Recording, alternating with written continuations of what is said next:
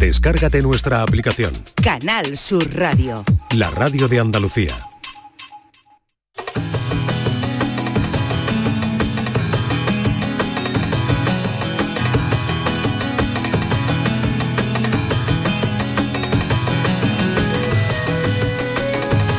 En Canal Sur Radio, La Noche Más Hermosa, con Pilar Muriel.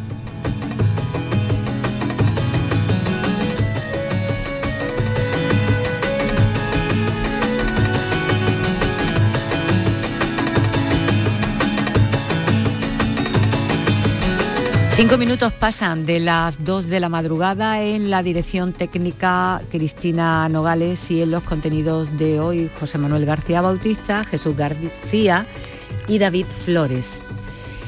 Y mm,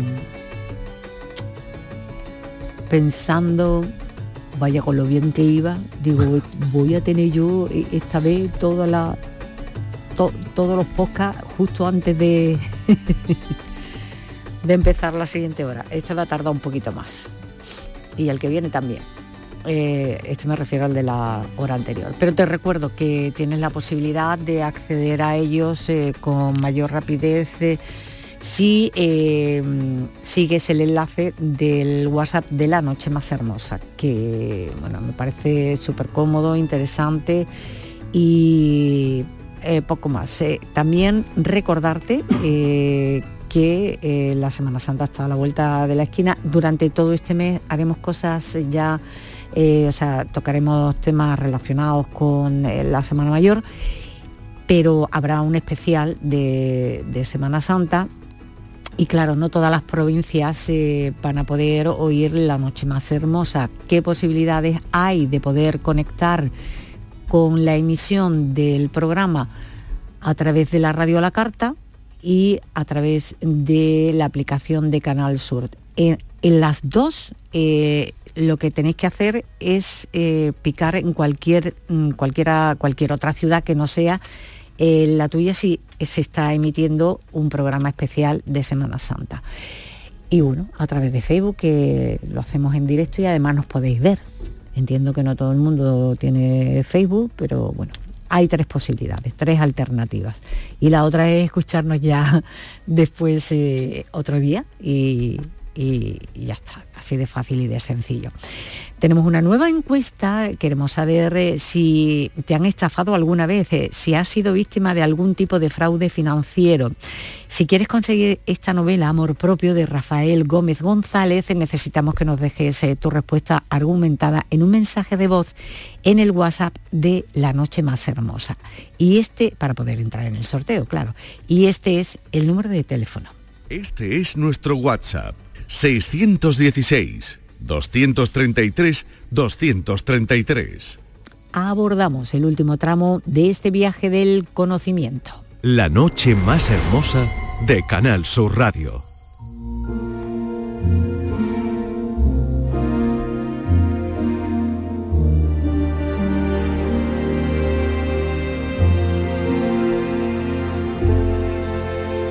La Hermoteca Los yacimientos prehistóricos de Europa, Asia, América y África revelan que el canibalismo se practicaba en diferentes épocas y culturas. Sin embargo, la interpretación de estos hallazgos eh, genera controversia, ya que no se sabe con certeza si se trataba de un consumo regular de carne humana o de un acto excepcional ligado a rituales específicos.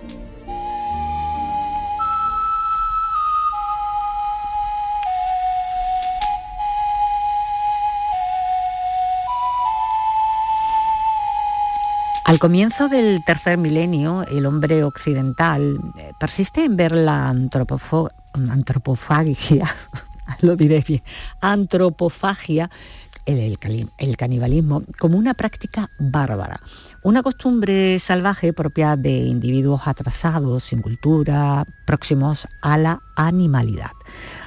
Ahora bien, al margen de la moral, sin juzgar, condenar o bendecir, José Manuel, ¿existen evidencias de canibalismo entre los humanos? Existen, existen evidencias muy, muy clara, muy específica, porque de esto no hay que, asombrarse, es decir, de esto no nos tenemos que echar las manos a la cabeza, porque bueno, eh, ya no estamos hablando en sociedades eh, evolucionadas, avanzadas, estamos hablando en sociedades prehistóricas, como bien comentaba, y se han descubierto restos humanos, pero los restos humanos denotaban algo. Cuando se analizaban de cerca, eh, la persona lo que veía, el analizador, el investigador, el, que un poco estaba estudiando esos huesos, veía que tenían mm, esos restos humanos, estaban fragmentados y con marcas de corte en los huesos. ¿Eso qué indica? Bueno, pues evidentemente si te encuentras un fémur humano y luego encuentras que en uno de los laterales de ese fémur tiene una incisión eh, o, una, una, raya, eh, la cual se ha hecho con un arma de sílex, amigo, es que hay otro que mm, ha cortado ahí, ¿no? Y eso mm, eh, lo que te está indicando es que se ha tenido y se han hecho prácticas de canibalismo. Igual que cuando encontramos restos de huesos que están eh, mordisqueados por dentadura de otra especie o de esa misma especie animal o, homínida. Con lo cual nos vamos encontrando precisamente con esos restos que parecen probar que en el antiguo, en, ese antiguo mundo, en esa prehistoria, mm, hay pueblos prehistóricos que tenían a gala, llevaban a cabo prácticas caníbales, antropófagas. El caso más antiguo demostrado ha sido el de Grandolina, en Atapuerca, con casos del homo antecesor, que bueno, parece que el homo antecesor se moría por tu huesito, nunca mejor dicho, y que cuando te veían pues le gustaba incardiente, también nunca mejor dicho, ¿no? Entonces el homo antecesor por lo visto sí tenía prácticas más habituales que eran caníbales, y sin embargo el asunto no se queda simplemente en el homo antecesor, sino que se extiende incluso a los neandertales. Así, en, muchos yacimientos eh, donde se han encontrado restos neandertales, también se han encontrado indicios que avalan las, las costumbres antropófagas precisamente de estos. otra cosa sería dirimir las causas, que son muchas. Pero desde luego llegamos a ese extremo en el que sí, y evidentemente el Homo sapiens en su etapa prehistórica, que también eh, gustaba o también sintió la necesidad o también se vio en, en, esas, eh, en ese tipo de prácticas que son las prácticas caníbales. Jesús, en España ¿Hay restos que puedan hacer pensar o afirmar abiertamente que se dieron casos de canibalismo o que fuera una práctica común? Sí, los hay, los hay. Y, vamos a quedarnos en este mismo lugar, en Atapuerca, eh, por, ser un yacimiento muy importante y porque allí también se han descubierto restos óseos en una fosa en la cual han aparecido hasta de nueve individuos distintos. Y explico esto, no han aparecido los nueve esqueletos de esos nueve individuos, no. Han aparecido restos óseos de nueve individuos distintos, pero restos, partes los cuales tenían dos características interesantes. La primera es que había algunas marcas que hacen pensar a los investigadores que podían haber sido realizadas con herramientas de corte, sílex, como bien decía José Manuel, o bien algún otro material eh, pétreo que hubiera sido tallado, es profeso para cortar, de tal manera que durante esa maniobra de corte habrían llegado incluso al hueso. Pero hay un detalle importante, algunos de estos restos óseos estaban partidos, lo habían roto a mano. Y no había sido una vez que el hueso estaba descarnado, no. Habrían sido rotos con carne. Esto hace pensar que quien manejase ese resto óseo de un humano primitivo del que estamos hablando, sabía que tenía que partir esa parte, o sea que lo estaba consumiendo cuanto menos. Pero bueno, eh, eso lo hacían con los huesos más delgados, los más pequeñitos.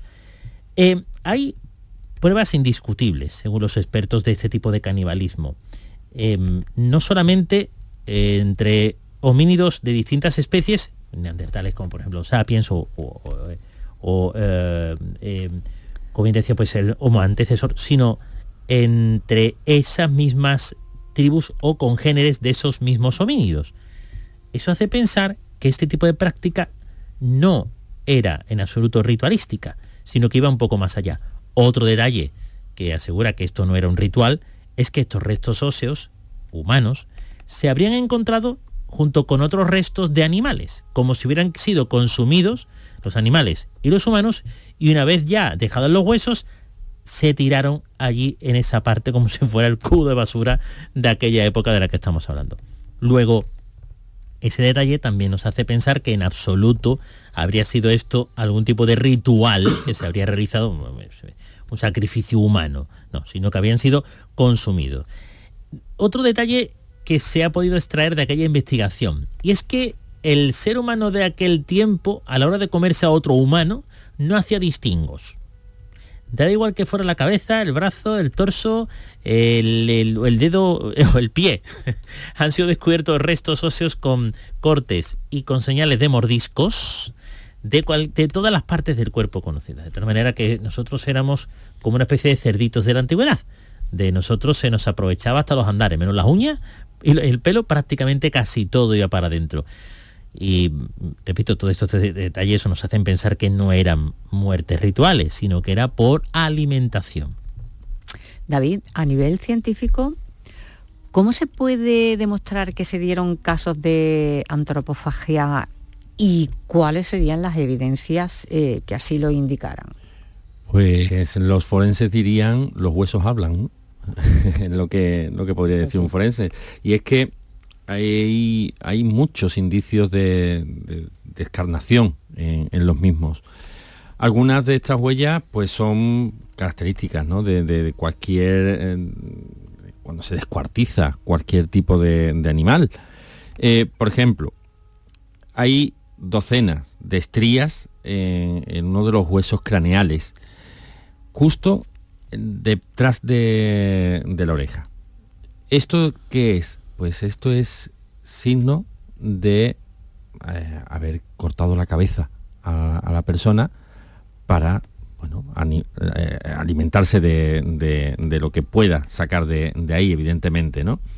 Eh, justo a la altura del músculo esternocleidomastoideo, un trabalengua, pero es así, ahí es donde están hechos esos cortes, donde se ven esos cortes en el cráneo.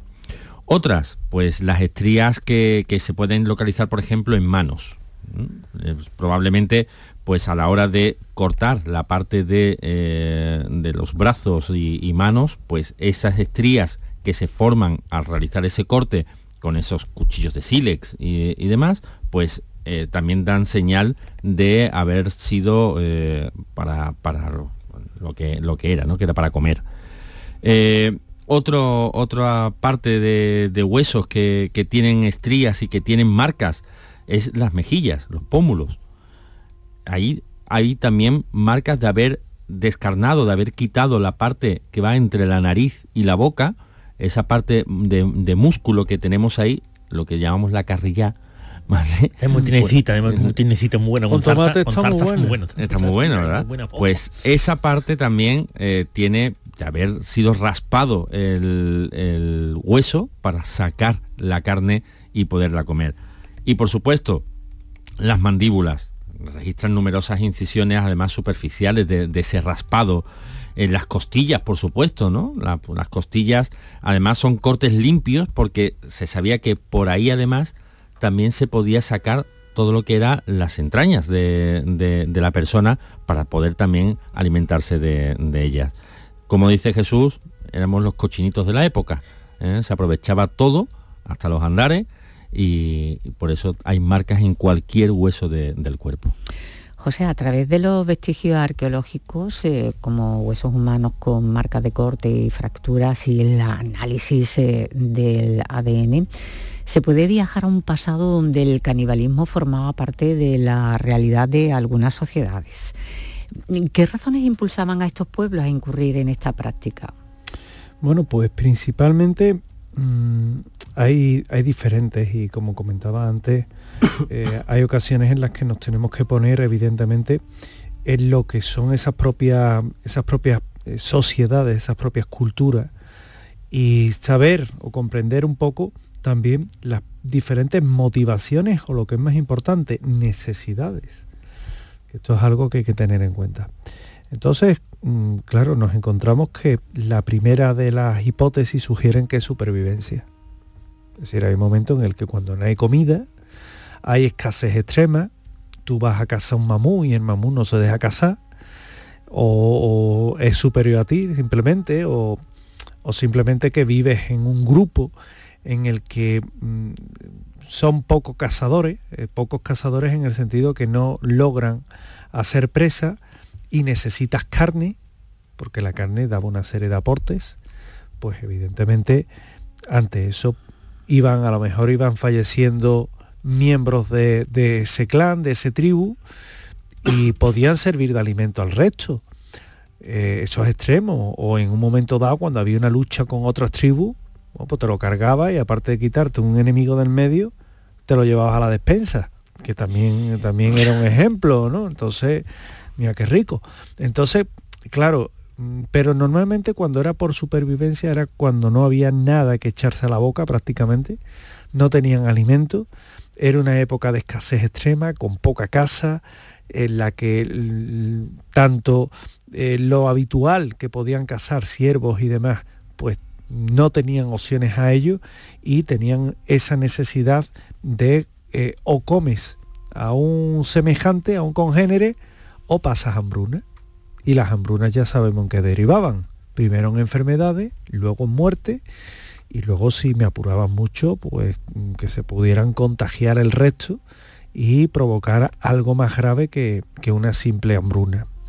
Luego tenemos también las guerras y los rituales. Es decir, había veces que una tribu entraba en guerra con otra y cuando habían acabado, pues los cadáveres, tal y como los iban tomando, pues iban despedazándolos y se los iban, iban comiendo. Muchas veces se creía que es que las cualidades que tenía el otro, el otro guerrero, pasaba a ti, aunque esto sea en la prehistoria, sea un concepto prehistórico, no pensemos que estamos un poquito más adelante, ¿no? Eh, también era eh, como un, un, ritual de sacrificio. Si tú cogías a uno con vida, eh, bonga bonga, te lo llevaba, lo sacrificaba y luego te lo, te lo comía. ¿Por qué? Porque era el, el, demostrar que habías vencido. Y qué mejor prueba, oye, que acabas con tu enemigo y luego te lo comes. Ya está y luego ya pues, pues que venga el siguiente y diga, oh, esta gente cuidado porque como nos cojan nos comen. No Entonces, rastro. No dejaban, no dejaban rastro. Entonces, y luego te hacían abono. Entonces, claro, eh, la cosa es que eh, también podía ser venganza. Oye, pues me voy a vengar de ti, no solo me voy a vengar de ti matándote, que encima te voy a comer. Hala, toma, ¿cómo, cómo te lo ves? Oye, podía ser posible. Luego las creencias creencias hay que ver, las creencias siempre han motivado y han movido eh, mucho lo que es el, ese impulso del, ser humano y de los antiguos y primitivos seres que poblaban este planeta igual. Creencias y simbolismo. Acordaos una cosa, los neandertales tenían creencias y, ritos religiosos, que muchos ven al neandertal como un mono grande. No nos equivocamos, que ya en este programa lo hemos dicho muchas veces. El consumo de carne humana, como parte de los rituales religiosos, era algo que estaba extendido. Y también era, como decía antes, para adquirir las cualidades del difunto. Si por ejemplo se moría el chamán de la tribu, el nuevo chamán tomaba posesión del cargo, pero también probaba la carne del antiguo. porque Como un gesto simbólico, los poderes que él tiene cuando yo los recibo y los tomo, pasan a mí. Y era como reforzar un poco la posición que tú tenías de cara a los miembros de esa tribu. Con lo cual, como veis, son un conjunto de hechos que al final le acaban dando sentido. Evidentemente, eso hoy pasa, pues mire usted, quién sabe. Ahí tenemos todavía sociedades primitivas no descubiertas en, en la Amazonas, en la isla Sentinel, de la que hemos hablado aquí. ¿Por qué? ¿Quién sabe? Pero desde luego no son prácticas modernas. Pero también nos tenemos que ubicar en la época en la que estamos. Estamos en la prehistoria. Y que evidentemente se dan una serie de circunstancias. Hoy a lo mejor hay una época de hambruna y a nadie se le ocurre comerse al congénere, ¿no? Pero en aquella época sí, ¿por qué? Porque estaba bueno, ahí. las circunstancias, ¿no? Claro. Acordaos del, del accidente de avión, de, ¿no? claro, del equipo de rugby, de, de la, de la película Se Viven, últimamente la sociedad de la, de la nieve, ¿no? Mm.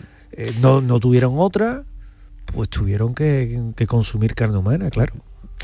Eh, Jesús, es importante recordar que no existe una única explicación para el canibalismo en la prehistoria. Eh, cada caso eh, debe analizarse en su contexto cultural y ambiental, eh, considerando las diferentes variedades que pudieron influir en esta práctica. Pero, ¿existían diferentes tipos de canibalismo? Sí, que existían, claro, que dependiendo de la práctica. Es que hay que entender eh, un poco todo esto en el contexto cultural y por supuesto en el pasado, eh, en lo que ocurría en aquella época de la que estamos hablando, en momentos donde el acceso al alimento era sumamente complicado, donde había eh, culturalmente algunos pueblos que no sabían, eh, no conocían la agricultura ni la ganadería, que lo único que podían acceder era al alimento que la naturaleza le suministraba cuando ésta le era benevolente o en zonas donde le era benevolente. Eh, hay que entender que el ser humano era una de aquella época era nómada. No era sedentario como lo es actualmente. Se movían de distintos lugares constantemente. Además buscaban eh, vivienda en las cuevas donde podían donde había y si no a la intemperie al aire libre que eso tenía conllevaba muchísimos problemas muchísimos riesgos con las fieras con los enemigos naturales. Como digo hay que entender en el contexto. Hay incluso eh, creencias religiosas del pasado en las cuales pues se aceptaba religiosas y místicas, se aceptaba el sacrificio. Lo hemos hablado aquí culturalmente, no solo en las culturas mesoamericanas, sino también en culturas africanas e incluso en, nuestra cultura religioso-cristiana. Si nos atenemos al Antiguo Testamento, nos encontramos muchísimos eh, muchísimos eh, versículos en los cuales se habla de sacrificios a Dios.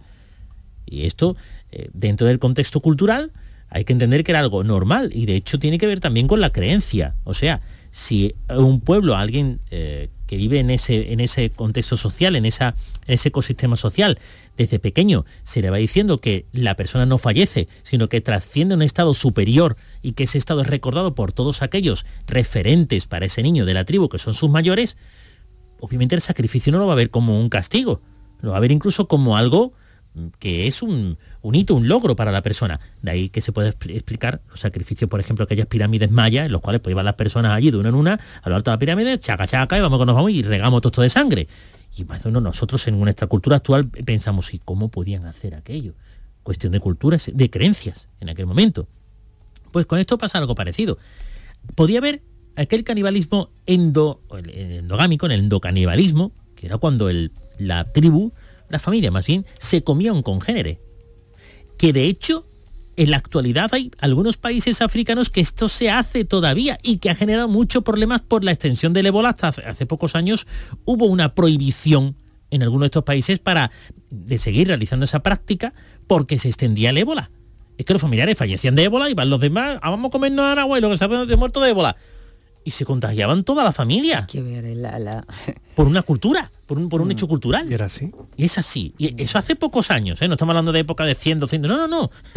hace poquitos años. En la última epidemia de ébola que hubo, en, en- creo que fue en, en- en Ghana, en Sudán. Bueno, no recuerdo eh, recordar el país. Pero bueno, hubo una epidemia y tuvo que suspenderse institucionalmente esa costumbre. Y- Pero que esté instaurada eh, esa mm, costumbre, eh, me parece... ¿Tú comería a tu abuelo? No, hombre, no. Pero, ah, eh, ojo, y no es la única parte. En, en Centroamérica Ya, ya, también ya, hay que- algunas culturas que, incineran a sus de familiares. hoy eh, mm, como que resulta muy, ¿no? Mira, hay, algunas culturas centroamericanas que incineran a sus familiares y el, las cenizas se la dan en la comida a los niños. Mm. Porque dicen que si tu familiar te ha muerto, que es un tío fornido, toma, tú, toma las cenizas, que seguramente Mm. va a pasar esa parte de ese familiar a tu cuerpo. Y esto procede de aquí, del canibalismo. Esto es una costumbre ancestral que ha pasado de generación en generación y que en algunos pueblos ha evolucionado habiendo personas que pensaron en, jolín, qué barbaridad estamos haciendo, y en otros pueblos pues no ha evolucionado tanto y todavía se tiene como cierta costumbre, con variantes, por supuesto, pero se tiene como costumbre. Entonces ese endocanibalismo que se practicaba pues, era pues, fallecía un familiar y eh, que menos que comernos esa carne porque nos es útil. Ojo, cuando no se tenía alimento, se piensa que sí, pero no se asegura que sí. Posiblemente habría alguna parte ritualística o alimenticia incluso, en la cual se decía, si ha muerto este familiar, oye, no hace vamos, ya tenemos carne para toda la semana, porque era algo normal, normal. Y después estaba el exocanibalismo, como bien, como bien explicaba José Manuel.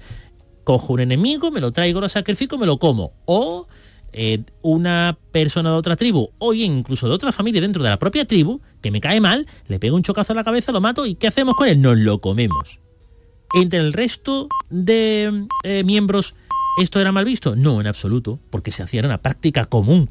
No tendría sentido que no fuera así si no se hubieran descubierto los restos que se han descubierto y de la forma que se han descubierto. Mm. Por lo tanto, esto era más normal, mucho más normal de lo que nos pueda horrorizar en la actualidad. Es decir, que no se entendían como psicópatas como Jeffrey Dahmer el hecho de que te dedicaras a cargarte y a comerte a la gente, ¿no? Eso ya es enfermizo. Mm. Ojo, que podía haber... En aquella época, digo. Que, podía haber personas que estaban mal de la cabeza en aquella época, por supuesto que sí, que los habría. Por supuesto, eso no es descartable. Pero el tema es que el canibalismo estaba aceptado como algo cultural y necesario en algunos casos.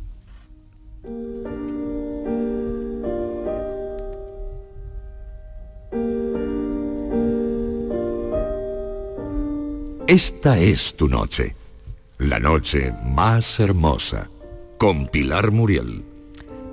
El cambio climático que se produjo al final de la glaciación de Risse provocó cambios drásticos en la vida de las especies que habitaban el planeta. Y uno de los ejemplos más dramáticos se produjo en la cueva de Moulin-Gerzi, eh, al sur de Francia.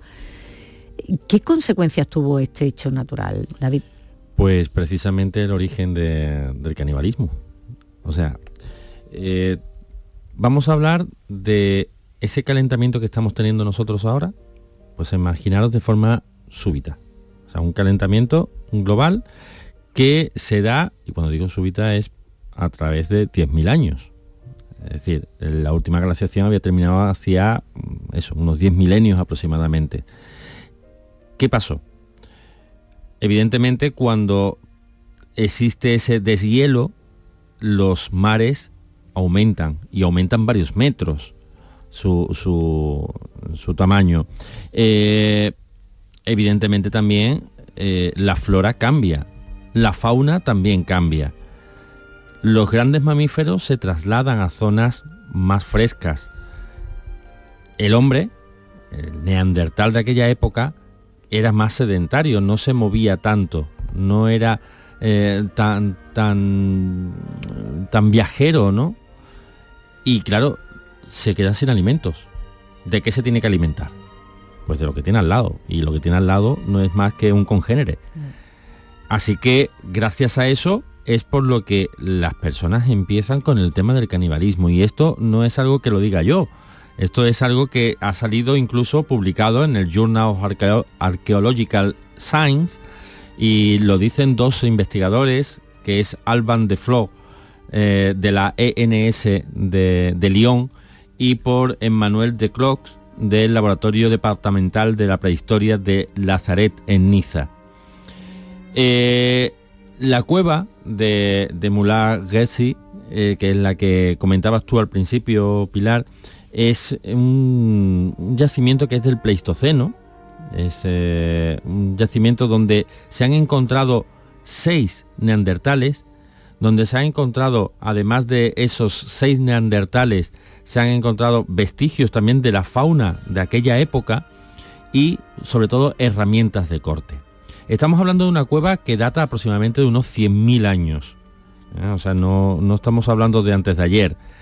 Eh, ¿Y qué es lo que se ha podido ver? Pues del año 1991 ya se, ya se habla de esas, esas personas que se, se encuentran, o esos homínidos que se encuentran allí. Pero ya en el año 99, estos, estos investigadores de los que he hablado antes, ya hablan cómo precisamente esas, eh, esos huesos de, esas, eh, de esos homínidos que estaban allí tienen esas marcas que también hablábamos antes en, en los huesos de haber sido cortados de haber sido desgarrados de haber sido, en este caso, deshuesados y desarticulados para haber sido ingeridos por esos congéneres que, podían haber habitado en aquella cueva.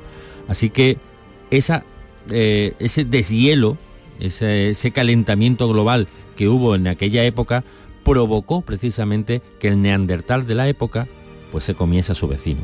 Pues, como estemos en una situación como esa, nos vamos a comer entre nosotros. Entre las guerras, las huelgas, la que a ver, me refiero a lo de los alimentos, ¿eh? que están en su derecho, por supuesto, de hacerlas, pero yo estoy pensando tanto que está durando, digo, no va a llegar género eh, a, los supermercados, ¿no? pero bueno, subirán los precios. ¿eh? sí, subirán los precios, pero ya, están subiendo. seguirán subiendo, pero que menudo panorama. Em, no, estaba pensando también que mm, la historia se repite. Eh, es decir, a ver a, qué punto vamos a llegar. Mencionamos a De Flair y De Club, eh, que sugieren en su nuevo mm, trabajo em, que los trastornos ambientales provocaron el agotamiento de presas al comienzo del Pleistoceno superior. ¿Hasta qué punto pudo contribuir esto a esas prácticas caníbales, eh, José? Hubo un aumento, un aumento de esas prácticas caníbales, porque entre otras cosas mm, tenéis que tener en cuenta, venimos de una glaciación, es decir, un clima frío. Eh, los animales por aquel entonces se distribuyen y el ser humano de la época o los seres homínidos de la época se distribuyen también. La temperatura empieza a cambiar, hay un periodo que se llama interglacial, que dura, bueno, tiene entre 128.000 y 114.000 años, es decir, 14.000 años hay, y eso que provoca una nueva redistribución. Entonces los investigadores hallaron restos de grandes mamíferos en lo que eran las capas anteriores de ese periodo interglacial, pero no en el periodo interglacial en sí, sino antes. Eso nos dice que qué encontramos entonces en ese periodo pues reptiles, roedores. Claro, aquí hay un problema. No es lo mismo cazar un mamú que tiene comida para un mes. Bueno, depende de lo que coman, claro. Que comerte una rata, que la rata tiene comida para un día. Pero no solamente el problema era ese. El problema es que cuando cazabas una pieza, o la consumías rápidamente o se degradaba la carne, con lo cual había momentos en los cuales si no comías rápido o si no comías mucho, perdías porque se ponía malo y las personas enfermaban, con lo cual era una caza tras otra, tras otra e intentar consumir lo máximo posible. Pero es que era todo una especie como de juego contra reloj. Claro, come y, piensa en la próxima... Y rápido. Claro, que esto no es como una serpiente, que come una vez y se pega dos semanas sin comer. Lamentablemente no. Es decir, el ser humano es un motor que tienes que tener en marcha siempre, ¿no? Y más en aquella época que sí, que vivían en cuevas, pero que se iban desplazando. que, eh, falta más, más alimento. Claro. Con lo cual, bueno, y a base de, de, vallas y de... no se podía comer y, y Toda la parte proteínica. Claro, te puedes, ácidos grasos. Te puedes como una lagartija que te encuentres un día, porque como os he dicho, hay una redistribución de la casa pero no nos engañamos, un tío que se come una pata de mamú, ¿cuántas lagartijas se tienen que comer? Pero teniendo en cuenta que la lagartija aquella época era el tamaño de, una iguana. Eran grandecitas, pero vamos, no era, la casa no era la misma, ¿no? Entonces, esto fue un trastorno. Un trastorno para la vida de los neandertales de la zona que veían desaparecer la fuente de alimento y eso era un problema. Y así nos encontramos que, por ejemplo, en un bosque templado, ¿no? Eh, el hábitat de los grupos de cazadores recolectores, que eran los neandertales, tenían dificultades de, adaptación, claro, es que no encontraban la comida. Los investigadores entonces sugieren que ese aumento de temperatura pues provocó cambios que acabaron modificando el comportamiento de los neandertales y cuando no había que comer, ¿a quién te comía? Pues te comías al enemigo, al que moría, o, claro, te comías al que estaba allí.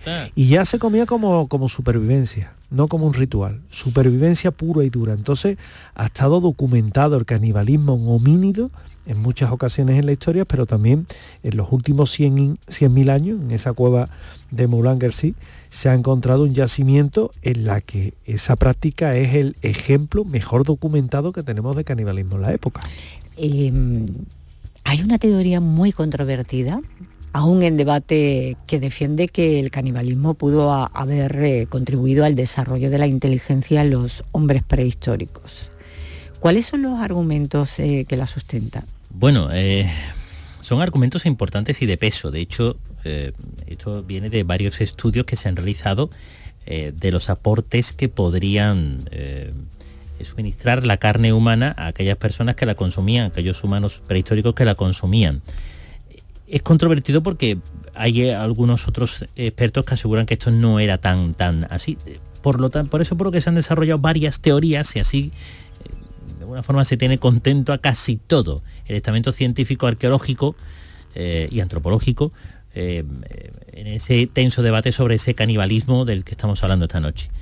La primera razón es el aporte de nutrientes. Hombre, está claro que el consumo de carne humana es rica en ácidos grasos omega 3, así como otra serie de proteínas y vitaminas que eh, podían conseguir siempre y cuando eh, hubiera otro animal del cual pudiera sustituir ese, alimento, esa, esa, carne. Si no lo había, la única fuente era la carne humana. De hecho, esto era importante en el desarrollo del cerebro, sobre todo durante la infancia y esos ácidos grasos, omega 3, eh, eran esenciales para el desarrollo y el funcionamiento, el buen funcionamiento del cerebro de todas las personas, incluso los adultos, pero sobre todo centrándonos en la infancia y en el desarrollo necesario del cerebro para las generaciones más jóvenes. Eh, la segunda es la protección contra enfermedades. Aquí hay una cierta controversia en todo esto. Hay algunos antropólogos y arqueólogos que aseguran que el consumo de la carne humana podría hacerse de manera preventiva para eh, no adquirir dos enfermedades que era la encefalopatía espongiforme, qué palabra bovina. Eso, bovina, la EEB, ¿eh? y el curu. El curu es una enfermedad neurodegenerativa que puede estar incubándose la persona hasta 30 años y que lo que hace es eh, comerse prácticamente el cerebro y provocar en la persona una fiebre alta y una afasia, por lo tanto pierde las funciones motoras y lo que hace es estar temblando constantemente. Enfermedad que hoy en día todavía hay en algunos países africanos, desgraciadamente. Digo que esto se pone en duda por varias razones. La primera porque, bueno, eh, si una persona que mataban para comérsela tenía algún tipo de enfermedad, esta podría pasar a aquellas personas que lo consumían. Luego, no era tan así la situación. O sea, no se puede, no se puede decir de alimentación preventiva de enfermedades comerse un humano por lo que acabo de decir. De hecho, lo tenemos con la prueba del ébola que decía anteriormente. Fallece alguien de ébola, sus familiares se lo comen y todos infectados de ébola. No tenía mucho sentido, en aquella época también podría ser así. Y por otra parte, en cuanto al, a, la, posible eh, vacunación, comiéndose la carne humana, de ciertas enfermedades, tampoco, porque no se tiene datos precisos sobre qué enfermedades eran las, las que eran eh, las que prevalecían en aquella época. Se tiene muy poca información de los virus y bacterias que podrían adquirir el ser humano homínido de la época y por lo tanto no se sabe bien si esto era así o no. De hecho, se piensa que esta segunda hipótesis será más descartable. La tercera y última, la estimulación del crecimiento cerebral. También hay algunas personas que lo ponen en entredicho. Como se ven los homínidos que comiendo tu congénere iba a tener un mejor cerebro, las generaciones posteriores, que el vecino que no se comía congéneres ninguno. No tiene mucho sentido esto. Sin embargo, es cierto que el consumo de carne humana estuvo, eh, aparejado al impulso de eh, más calorías y más alimentación para el cerebro. Es cierto que nosotros, suele decirse, que somos lo que comemos. Y que de hecho gran parte de la información genética de lo que comemos pasa a nuestros genes y eso se transmite a las generaciones posteriores.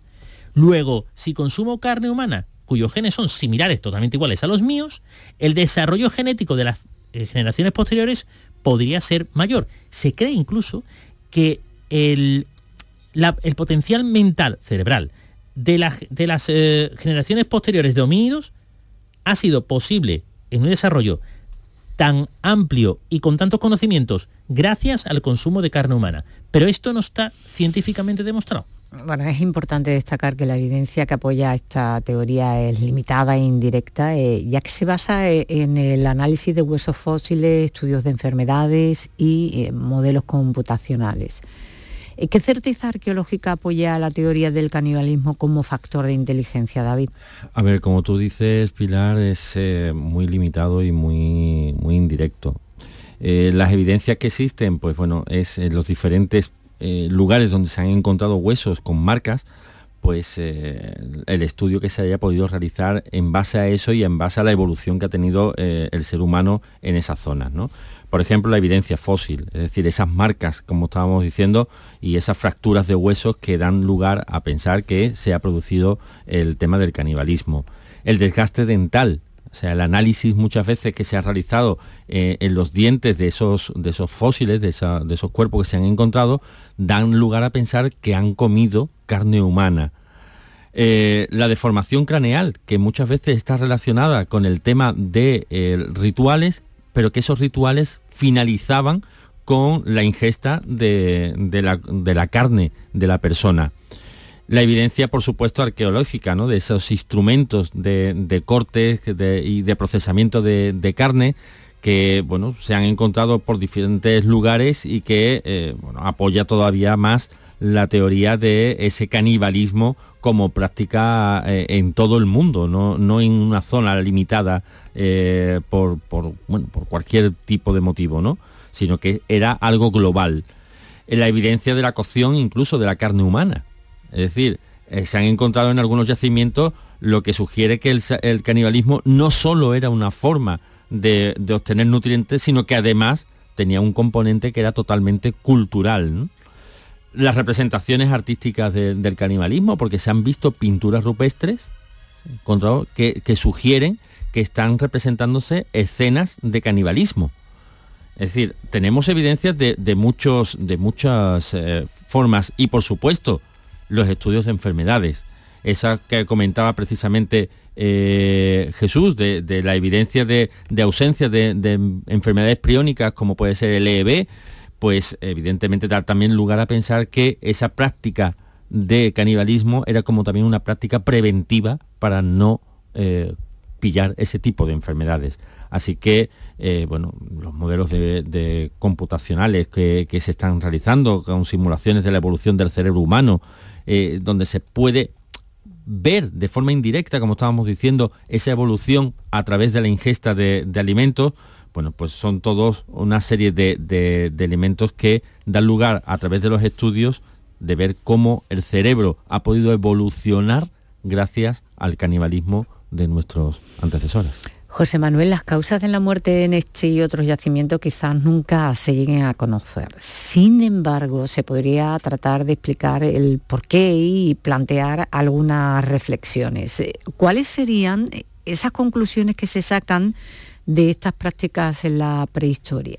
Bueno, lo primero es que solamente el ser humano cuando eh, entra o incurre en, en, una etapa antropófaga, es decir, cuando entra en canibalismo, le puede llegar a introducir valores más allá de la necesidad, es decir, meterle el ritual, meterle la simbología, un animal no hace eso, el animal se lo come y tira para adelante. Nosotros sí, el ser humano sí le, mete ese factor. También es necesario distinguir eh, cazadores recolectores simples de cazadores recolectores complejos, porque eh, hay diferentes motivaciones. Uno puede haber violencia organizada, es decir, que haya guerra. Eh, también puede haber eh, grupos predominantes que tengan un especial gusto por el canibalismo gastronómico. Puede ser, oye, que simplemente una sociedad que es que es caníbal y se come a la gente. Entonces, bueno, pues también hay que aprovechar. Entiendo que la gente que no pertenece a Ahí está, ahí está. Que tú pasas por allí y te dicen, mira Blanquita, esta tiene que está bien, venga, vamos por ella, ¿no? Cocinero. te comen. Se meten en la olla con, la zanahoria y demás, ¿no? Como se veía antiguamente en las películas estas, ¿no? Rico, rico. De los caníbales. De, los, caníbales, claro. Entonces debió suceder en bastantes ocasiones y también aprovechar los que morían de muerte natural para decir, bueno, pues mira, se ha muerto, vamos a comérnoslo total que por su parte desarrollaron diferentes opciones para justificar el, canibalismo. Luego, el canibalismo en la prehistoria también invita a reflexionar sobre la complejidad del propio comportamiento humano. Es decir, el ser humano es muy complejo en sí. Mm, ¿Por qué? Porque hay que estudiar el contexto, hay que estudiar más allá de la, de la fascinación morbosa que pueda existir en torno a estos temas, la causa que realmente impulsa una cultura, una determinada sociedad a comerse a otra persona. El momento histórico hay que comprenderlo. Hemos hablado aquí de supervivencia, hemos hablado de guerras rituales, de creencias y simbolismo, no lo vamos a repetir, pero sí es verdad que hay una serie de factores sociales y culturales, como las normas. Las normas es que, lo que os comentaba antes, si hay una tribu que se come a la gente, es la norma de esa tribu. No puede decir, uy, qué depravado, qué bestias son, ¿no? Si es que son sus normas. A lo mejor a nosotros nos ven y nos dicen, mira los tíos asquerosos, pero no se comen eh, los pobres pollos.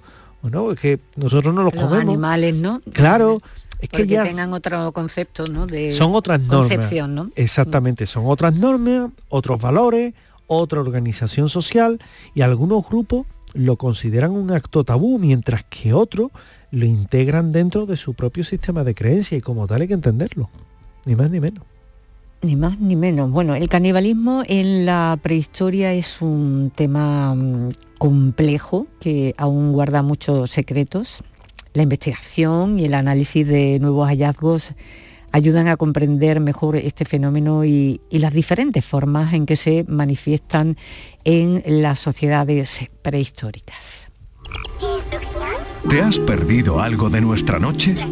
Si te vas a la radio a la carta de canalsur.es o a la aplicación, tendrás disponible este programa para oírlo cuando te apetezca. También te lo puedes llevar o suscribirte para que se descargue automáticamente. Así lo podrás escuchar cuando quieras. La noche más hermosa en nuestra aplicación y en la radio a la carta de canalsur.es. La noche más hermosa con Pilar Muriel.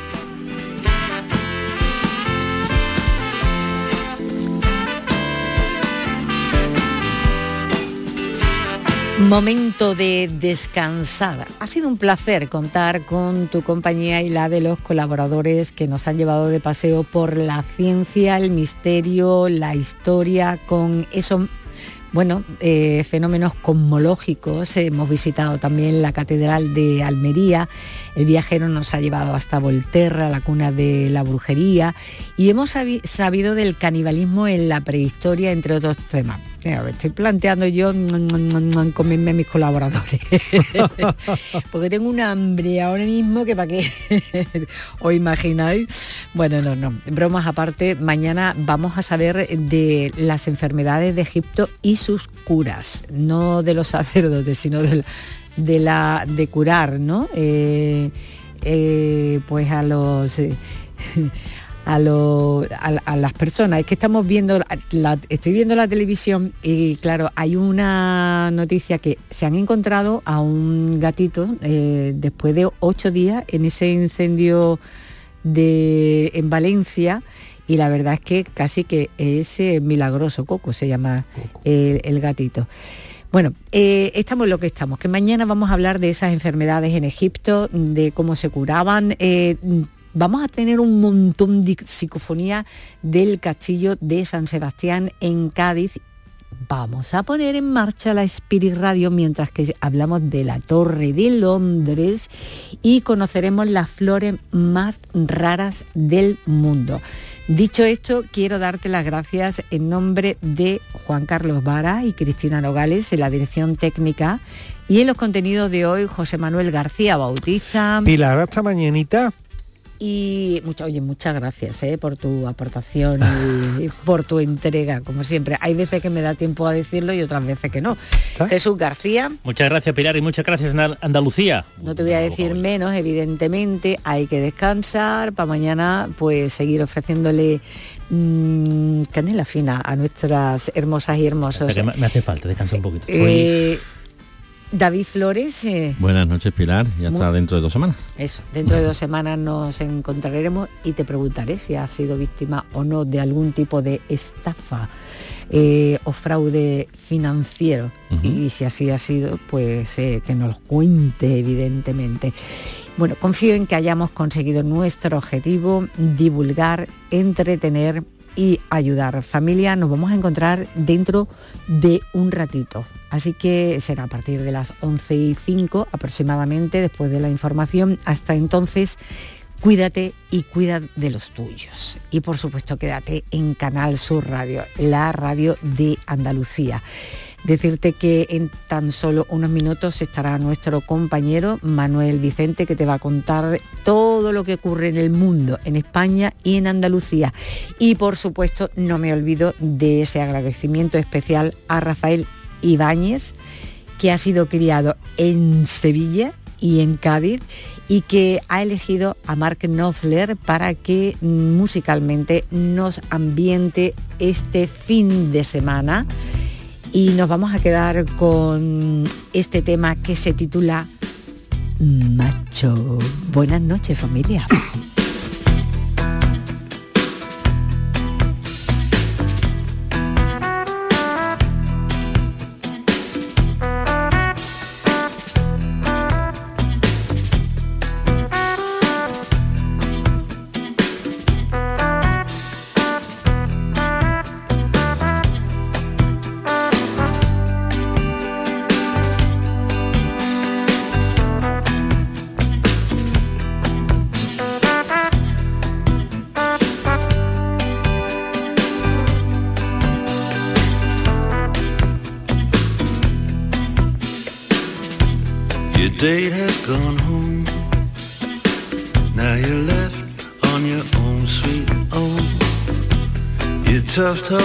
friend